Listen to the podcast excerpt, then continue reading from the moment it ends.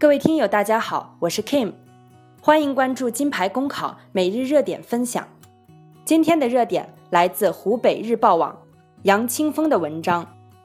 我孙女是我孙女的奇葩证明，为何又现？最近，一名六十多岁的老阿姨来到贵州贵阳市开阳县公安局紫阳派出所，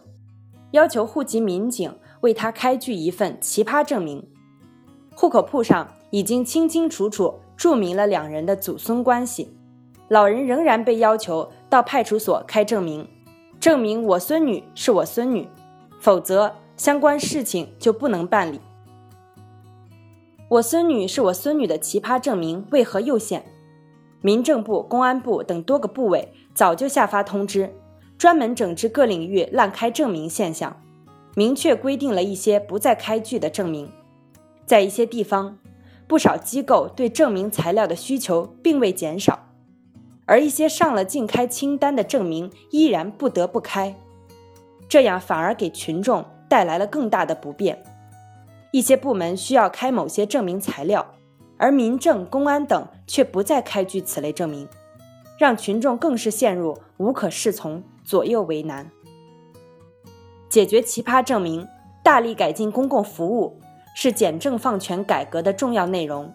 既能方便生产生活，促进大众创业、万众创新，激发市场活力和社会创造力，也是维护群众权益的应有之义。如何解决奇葩证明，已不是一件小事。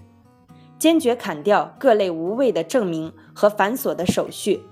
凡没有法律法规依据的证明和盖章环节，应一律取消。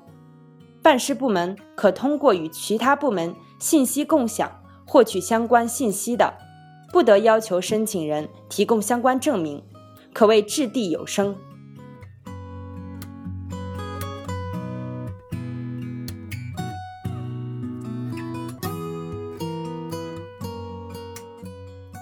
要彻底解决滥开证明问题，第一，要落实新规，堵住出口的塞子。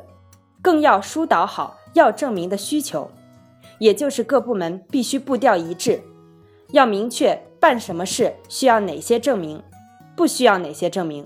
各部门必须统一清单，避免各说各话、各自为政。第二，各部门之间还应充分利用互联网加，打破政府各职能部门之间的信息壁垒，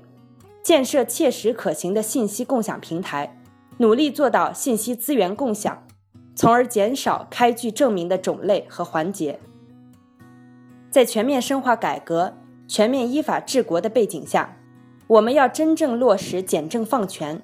只有从源头上依法纠正不作为、乱作为、懒政怠政的做法，真正做到各部门统一口径、步调一致，才能切实方便群众办事。